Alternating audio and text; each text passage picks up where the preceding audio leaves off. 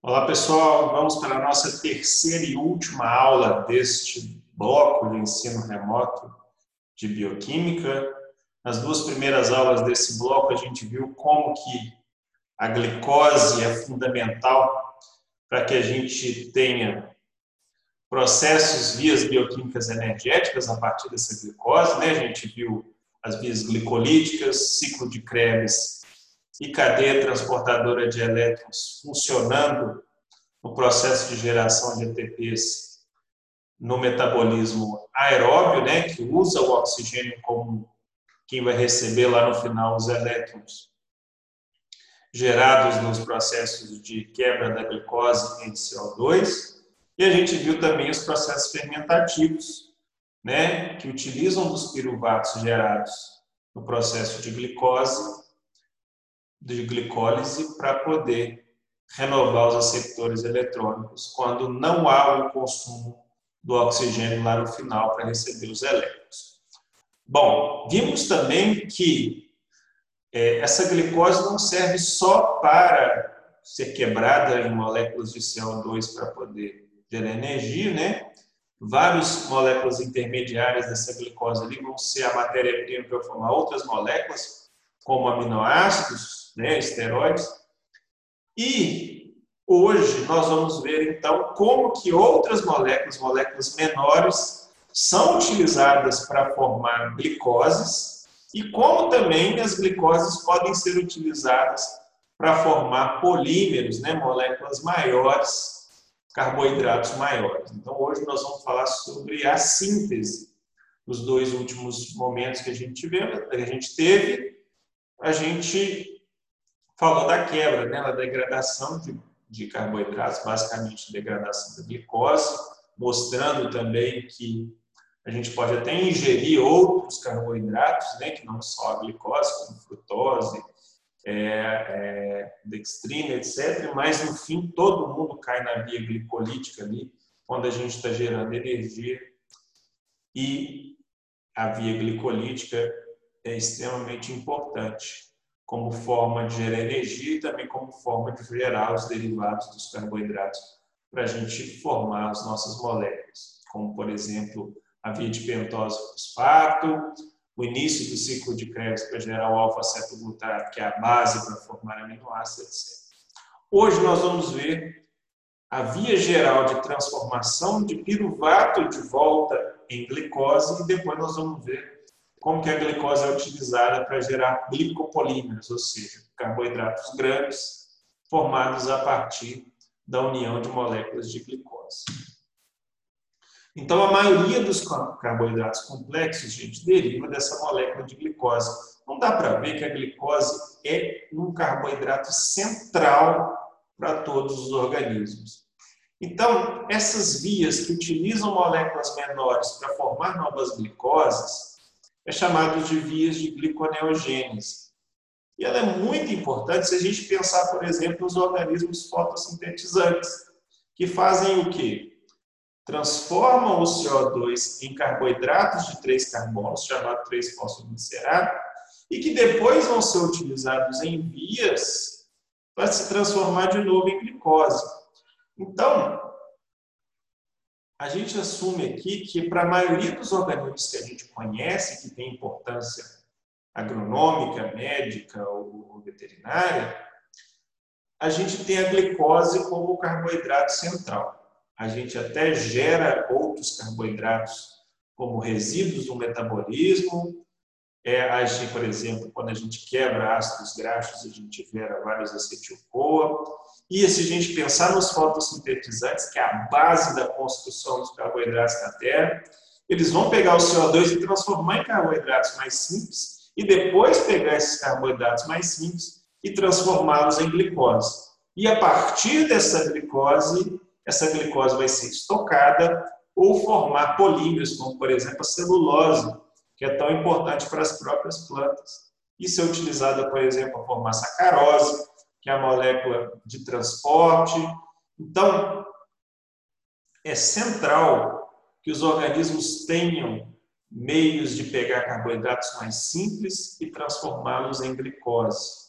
e dessa glicose construir moléculas maiores, os glicopolímeros.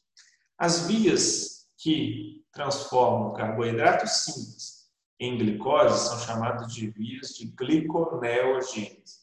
Glicoglicose, neo é novo, gênese é geração. Então, são vias de geração de novas glicoses, gliconeogênese.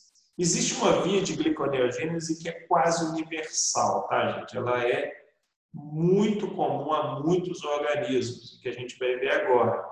Nos animais, essa via de gliconeogênese, ela acontece principalmente aonde? No fígado, tá? Então, é no fígado que nós vamos formar muitas glicoses a partir de moléculas mais simples. No nosso caso, a grande maioria desses é, dessa matéria-prima para formar novas glicoses vem do piruvato, vem de aminoácidos, vem do ácido lático e vem do glicerol que a gente gera como resíduo da quebra dos triglicerídeos que a gente ingere. Então, a via de gliconeogênese é essa via que eu estou aqui na figura em azul. Então, ela parte do, principalmente do piruvato, mas pode partir de outras moléculas, como o lactato. E, no fim, eu vou gerar aqui a molécula de glicose. Essa via principal de gliconeogênese, gente, ela tem várias reações, sete das reações que ela possui são inversões, ou seja, vias invertidas da glicólise. Então, se a gente lembrar que a glicólise é a transformação da glicose em piruvato, que é essa via que está em vermelhinho aqui no desenho, então a glicólise é essa via em vermelho. A via inversa, que é pegar piruvatos e transformar de volta em glicose, seria vias, a via geral de gliconeogênese. Vários passos dessa via, que estão representados por essa setinha de duplo sentido, são vias invertidas, ou seja, dependendo da concentração das enzimas e da ativação das enzimas desse meio, a reação vai acontecer por um lado ou para o outro, ok? Então, por exemplo, aqui, eu tenho essa via no final da gliconeogênese, que é o início da glicose, que é o quê? A formação do anel de 5 é, pentagonal em anel piramidal e a, ó, em piramidal, em hexagonal e a transformação do hexagonal em pentagonal no processo de glicose. Então, eu transformo glicose em frutose num processo e eu posso transformar frutose em glicose no próximo, utilizando a mesma o ambiente celular ali. São vias invertidas. Agora, existem vias que são exclusivas de cada passo.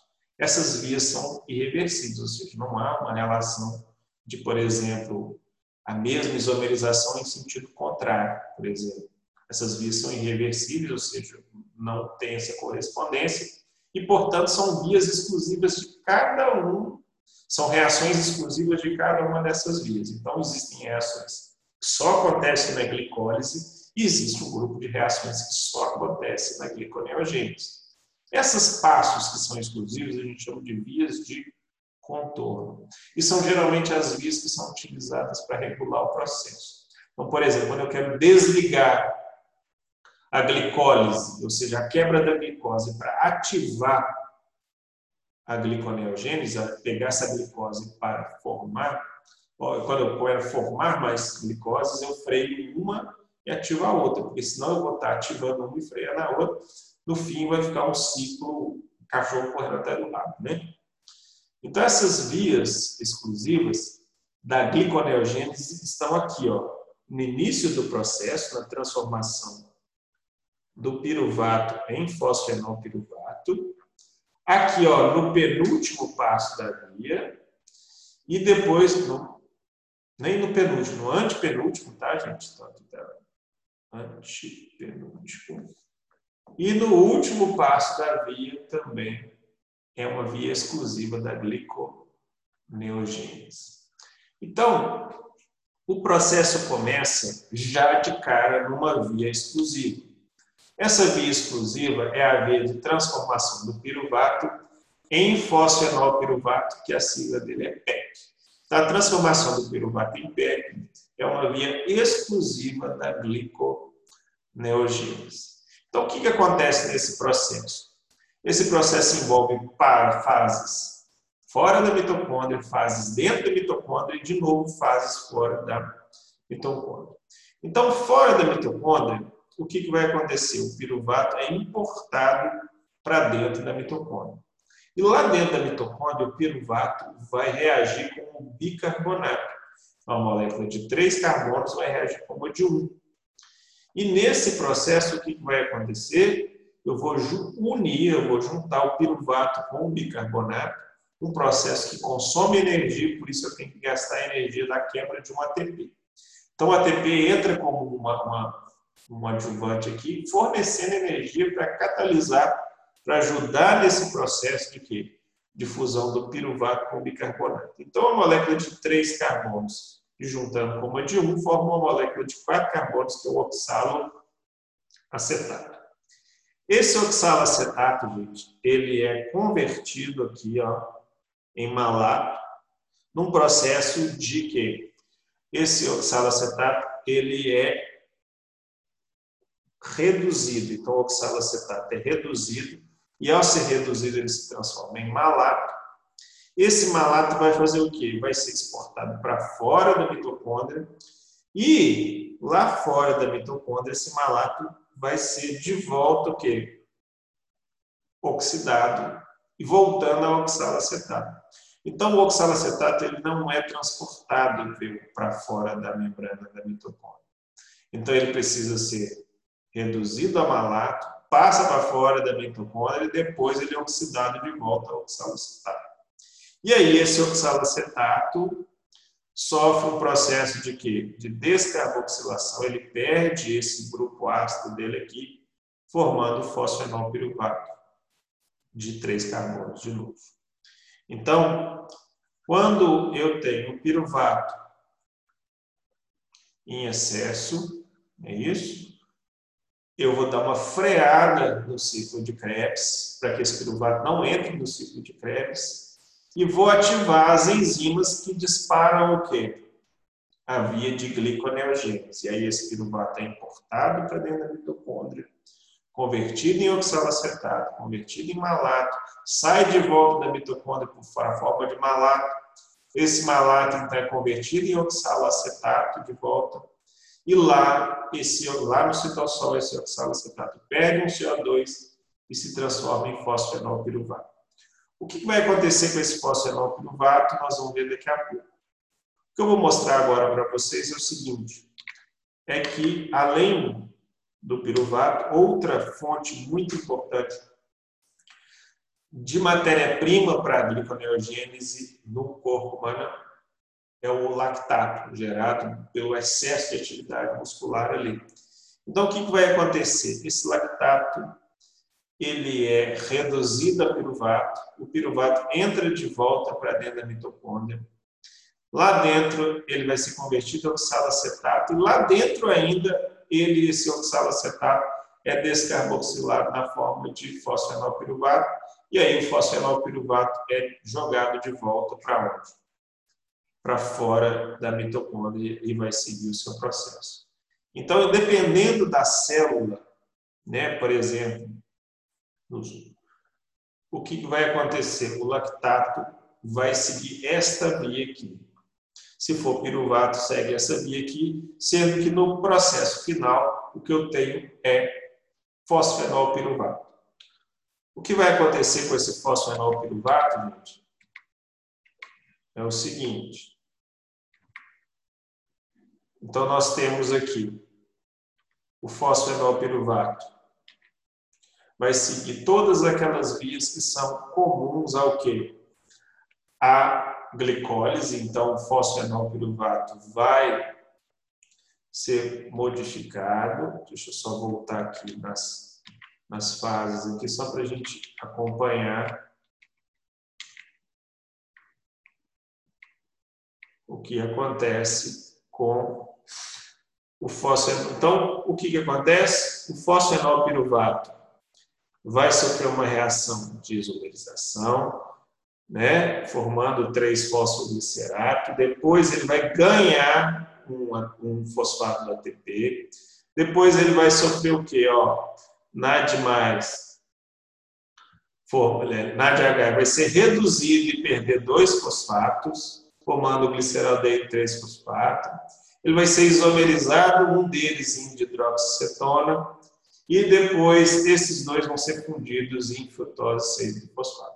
Então, notem, gente, que do fosfenolpiruvato até a frutose, nós temos vários passos que é exatamente o contrário da glicólise. Então, se vocês quiserem ver em detalhe, é só pegar a glicose e ver o que está acontecendo ao contrário. Então, se na glicólise, por exemplo, eu isomerizei tirando, por exemplo, é, o fosfato do carbono 2 para o carbono 3, vai ser exatamente o contrário. Tá bom? E aí a gente chega, depois que a gente chega na frutose, no quê? Numa segunda fase exclusiva, que é a transformação da frutose 6-bifosfato na frutose. O que, que aconteceu aqui? Aqui eu vou fazer o quê? Uma hidrólise de um fosfato. Então, eu vou quebrar, vou tirar o fosfato daqui, quebrando a ligação do fosfato com o carbono, e para resolver o problema de ambos, eu vou formar, dar um OH para um e o H mais para o outro. E aí eu formo o quê? Libero o fosfato e formo a frutose 6-fosfato. A frutose 6-fosfato, então, passa por uma outra fase que é comum, né, as duas. Eu transformo a frutose em glicose, e aí a frutose 6-fosfato se transforma em glicose 6-fosfose. E chego na última via, que é exclusiva também, que é uma nova hidrólise do outro fosfato da glicose que estava presa aqui, e aí eu libero a glicose pura aqui sem o seu fosfato inorgânico. Ok? Então, gente, essa é o resumo da via de gliconeogênese. Ok? Então, gliconeogênese, só para lembrar, é a fase de transformação de dois piruvatos em glicose. Ela tem vários passos que são comuns à via de quebra, com algumas vias exclusivas.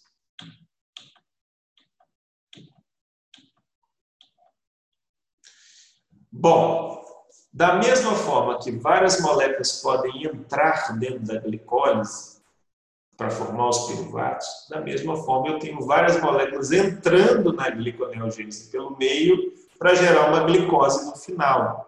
Por exemplo, o glicerol em excesso pode se transformar em hidroxicetonofosfato e entrar no meio da via para formar a glicose. Outra coisa, quando as plantas fazem a fotossíntese, a fase escura da fotossíntese gera essa molécula aqui, ó, o pegal. Esse pegal, gente, vai se transformar em gliceraldeído 3-fosfato e vai gerar glicose para a planta. Essas glicoses podem ser utilizadas para estoque, como por exemplo amido, nós vamos falar daqui a pouco, como pode se formar, assim, utilizar se formar a, a celulose, que é uma molécula estrutural importantíssima para, para a parede celular vegetal. Ok? Então, a via de gliconeogênese, ela é essa parte do piruvato e vai até a glicose, mas ela pode começar por outros caminhos.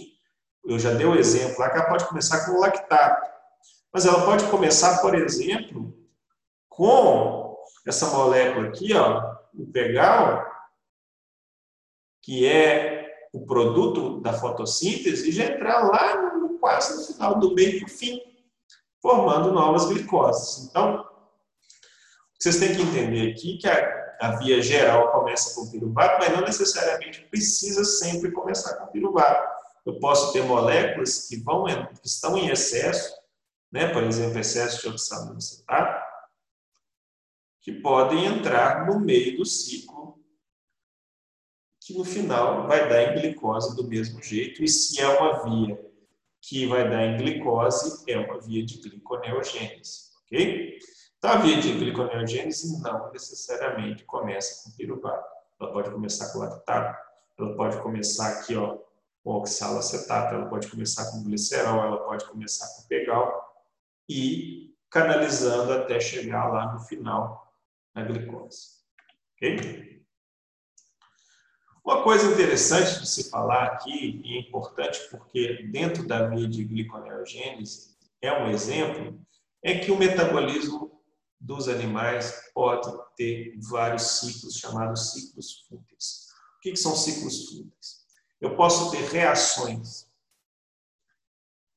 reversíveis, onde o produto de uma é o substrato da outra, o produto de uma é o substrato da outra. Por exemplo, quando a gente acabou de analisar aqui, ó, a frutose 6-fosfato, ela é convertida em frutose 1,6-bifosfato quando a gente está trabalhando na fase da glicólise. Porém, a frutose 1,6-bifosfato pode ser convertida de volta em frutose 6-fosfato na via de gliconeogênese. Num processo onde eu consumo ATP aqui, de maneira que na hora que eu volto, o que, que acontece? Eu vou ter sempre essa entrada e saída da mesma molécula consumindo ATP, consumindo ATP, eu pego A, consumo ATP, transformo em B. Depois eu posso pegar B e transformar em A de novo. Eu posso pegar esse A, gastando energia. Qual é a vantagem disso, gente? É porque nem toda a energia da quebra do ATP é utilizada na reação. Parte dessa energia é dissipada na forma de calor. Então, se eu fizer esse ciclo várias vezes, a vira B, B vira A, A vira B, B vira A, A vira B, B vira A. No fim, eu não estou gerando molécula nenhuma. Na verdade, o que estou fazendo é o quê? Transformando ATP em ADP o tempo inteiro. Parte dessa energia alimenta o ciclo, parte dessa energia é dissipada na forma de calor, e esse calor é utilizado para aquecer o ambiente metabólico, ou seja, tornar o corpo quentinho.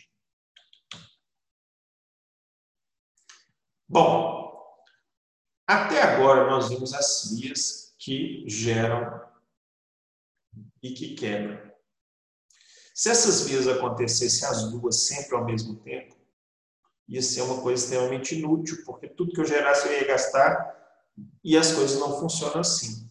A quebra e a síntese, ela ocorre num equilíbrio dinâmico de forma que as vias de degradação são ativadas quando são necessárias, e à medida que uma é ativada, a outra é bloqueada.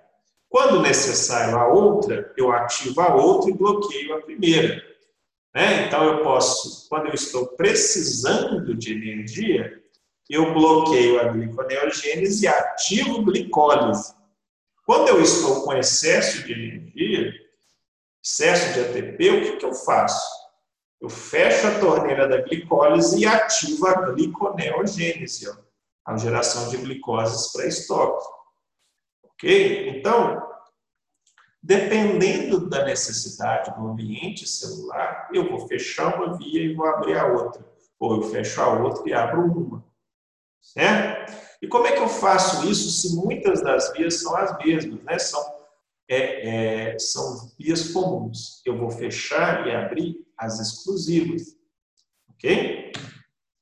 Então, várias dessas vias são reguladas, essa ativação, esse bloqueio, por meio de regulação da atividade das enzimas que estão envolvidas no processo. E essa ativação e inativação tem a ver com o quê? Com o ambiente celular, inclusive com a presença ou ausência de hormônios que disparam ou freiam vias metabólicas específicas. Aqui eu vou dar só um exemplo para vocês, é o seguinte, quando estamos em jejum, o que está acontecendo? Eu não estou tendo entrada de carboidratos. Então, se eu não tenho entrada de carboidratos, o que está acontecendo? As glicoses que eu estou utilizando porque o metabolismo não para vão vir do estoque. Então, o que, que vai acontecer?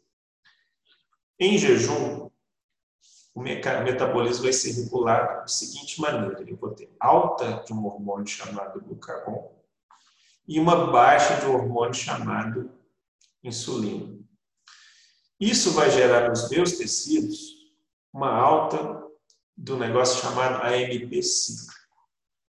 O que, que isso vai estimular lá dentro do meu ambiente celular a degradação do glicogênio e vai frear a síntese do glicogênio. Por quê? O glicogênio é a molécula de reserva que é fruto da polimerização das glicoses. Ok? Então é óbvio, se eu estou em jejum, as poucas glicoses que eu tenho eu não vou usar para estocar, eu vou ter que gastar. Então eu freio a via que sintetiza novas, novos glicogênios e disparo as vias que quebram os glicogênios pelas pontas e disparam o quê? A glicólise. Então, por exemplo, quando eu estou em jejum, eu vou liberar o quê? O glucagon. E aí o que, que eu vou fazer? Eu vou atacar várias enzimas do processo, de forma que eu vou fazer o quê? Disparar a degradação do glicogênio, frear a síntese do glicogênio. Agora, quando eu estou com refeição com carboidrato, o que, que vai acontecer? Eu vou ter muito carboidrato disponível no sangue, então eu vou frear o glucagon e ativar a insulina porque eu vou ter muita glicose. Então, se eu estou com muita glicose entrando, o que, que vai acontecer? Eu freio a degradação da minha molécula de reserva, porque eu estou com excesso de matéria-prima, e disparo a via de conversão do quê? Da minha, minha, minha matéria de reserva. Eu estou com excesso de glicose. Então, eu vou frear a, a, o consumo do glicogênio, que é o meu, minha reserva, e vou disparar a síntese dele, porque eu estou com excesso de glicose, que é a matéria-prima. E no exercício, onde eu estou gastando pra caramba, a mesma coisa. Eu vou frear a síntese e descarregar o quê? O gasto, porque eu estou precisando de glicose e estou precisando de utilizar. Tudo isso é regulado pelo quê, gente? por vários hormônios e neurotransmissores. Por exemplo, aqui, quando eu estou num exercício pesado, eu vou aumentar a produção de adrenalina e essa adrenalina vai fazer o mesmo efeito de disparar o gasto quanto o glucagon fazia. Só que eu não estou em jejum, eu estou em estresse, eu estou num exercício pesado. Mesma coisa, gente, os músculos vão fazer a mesma coisa. Então, eu tenho uma série de hormônios e reguladores de ambiente celular que vão fazer o quê? Disparar a via de queima de glicose ou de estoque de glicose de acordo com o ambiente celular e as minhas necessidades. Quem regula isso são vários hormônios, e esses hormônios, gente, principalmente glucagon, insulina e também adrenalina, que vão o quê? atuar, gente, sobre enzimas específicas. Olha só o nível de enzimas que elas vão atacar. Então, cada uma dessas é, setinhas para cima e para baixo são o quê? São enzimas que são afetadas e que vão afetar o quê?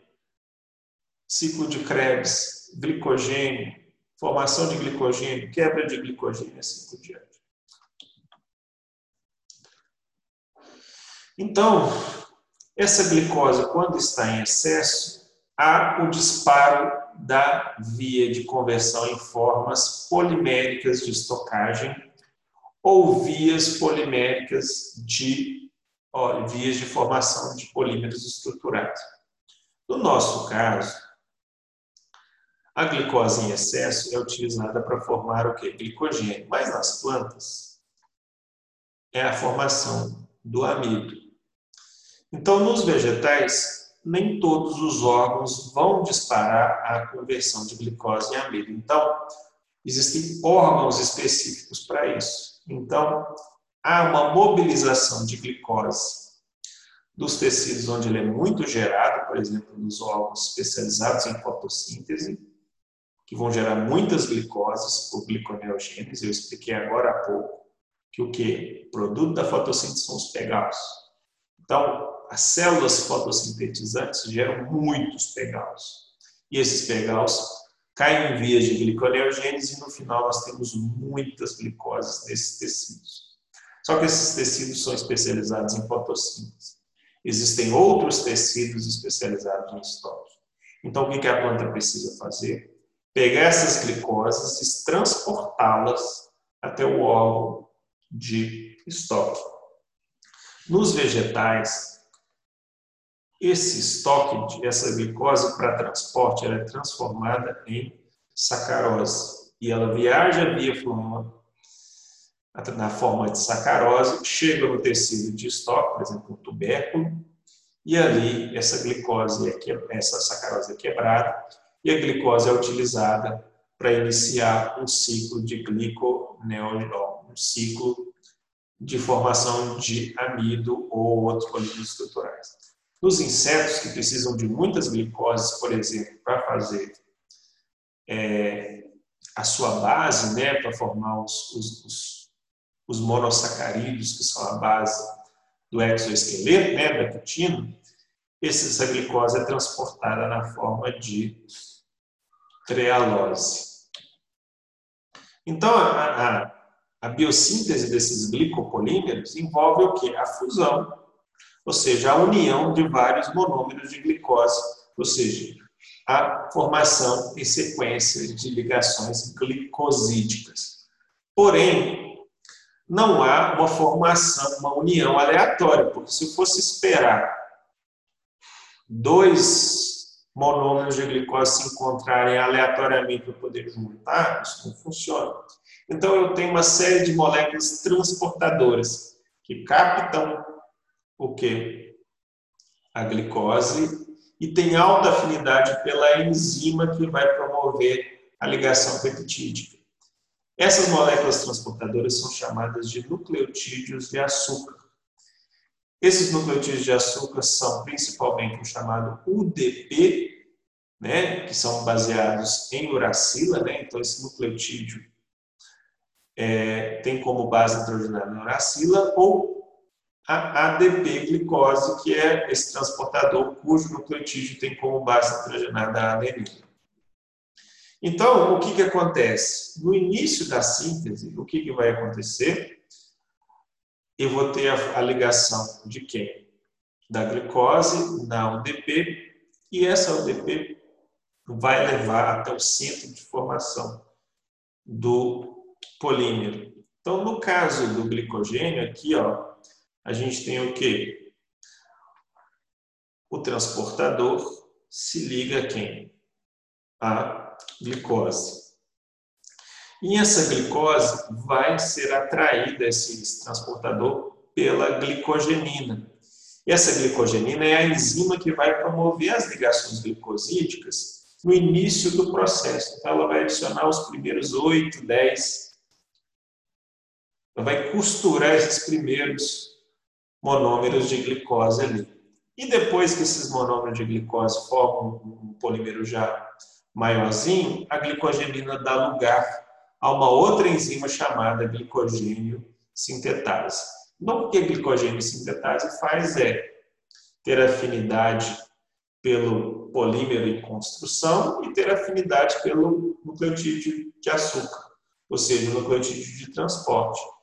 Ele recebe o nucleotídeo de transporte, entrega a nova glicose e a enzima, né, a glicogênio sintetase, vai promover aquela reação de união que a gente chama de ligação glicosídica e a gente já viu na aula lá que a ligação glicosídica nada mais é que é uma reação, é o produto de uma reação de desidratação. E ela vai ligar o quê? Esse, núcleo, esse monômero novo na cadeia crescente, mas ligando esse monômero novo no carbono certo, porque a gente viu que a gente pode promover vários tipos de ligações glicosídicas, por exemplo, o anomérico no carbono 3, o anomérico no carbono 5, em alfa, em beta. Então, a enzima que vai fazer esse processo é muito importante para coordenar o processo, ou seja, para ligar os dois monômeros de glicose do jeito certo. Por exemplo, no caso do glicogênio, a ligação correta é a 1-alfa-4. Se for de outro jeito, não vai sair glicogênio, vai sair uma outra coisa. E aí, gente, a gente viu que o quê? Que o glicogênio ele é ramificado. Então, como é que eu faço essa ramificação? Eu tenho uma enzima de ramificação do glicogênio. E aí, o que, que ele faz? Ele vai quebrar a cadeia crescente, então tenho uma cadeia crescente aqui. Ele vai promover a quebra dessa cadeia aqui e ligar esse pedaço lá atrás. E aí, agora o que? Como resultado, a molécula fica com duas pontas, ou seja, com a ramificação. Então, não é que a molécula fica ramificada porque ela bifurca. Eu quebro ela na pontinha, olha só o que está acontecendo. Eu quebro ela aqui, pego esse pedaço e emendo aqui, ó. E aí a molécula vai ficar com uma ramificação. E eu faço isso a cada 12 monossacarídeos na cadeia. Gerou 12, eu quebro, põe mais um pedaço. Eu gero 12, quebro mais um pedaço. E a molécula fica toda ramificada, parecendo uma bola de neve.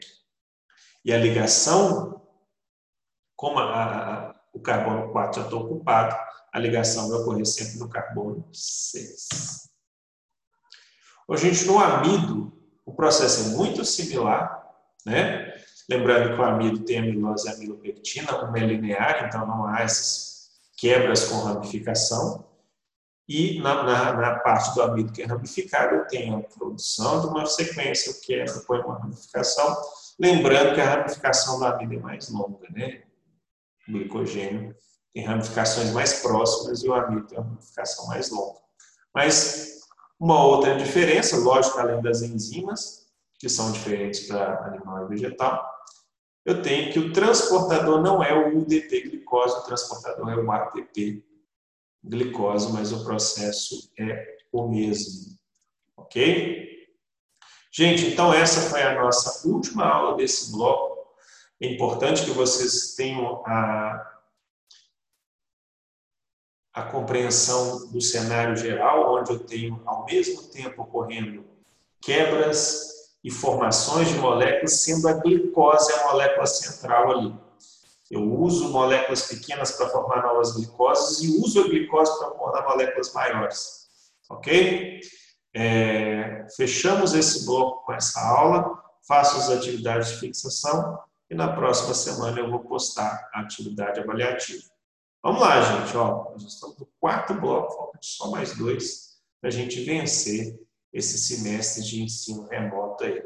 Ok? Abraço a todo mundo. Encontro vocês no próximo bloco.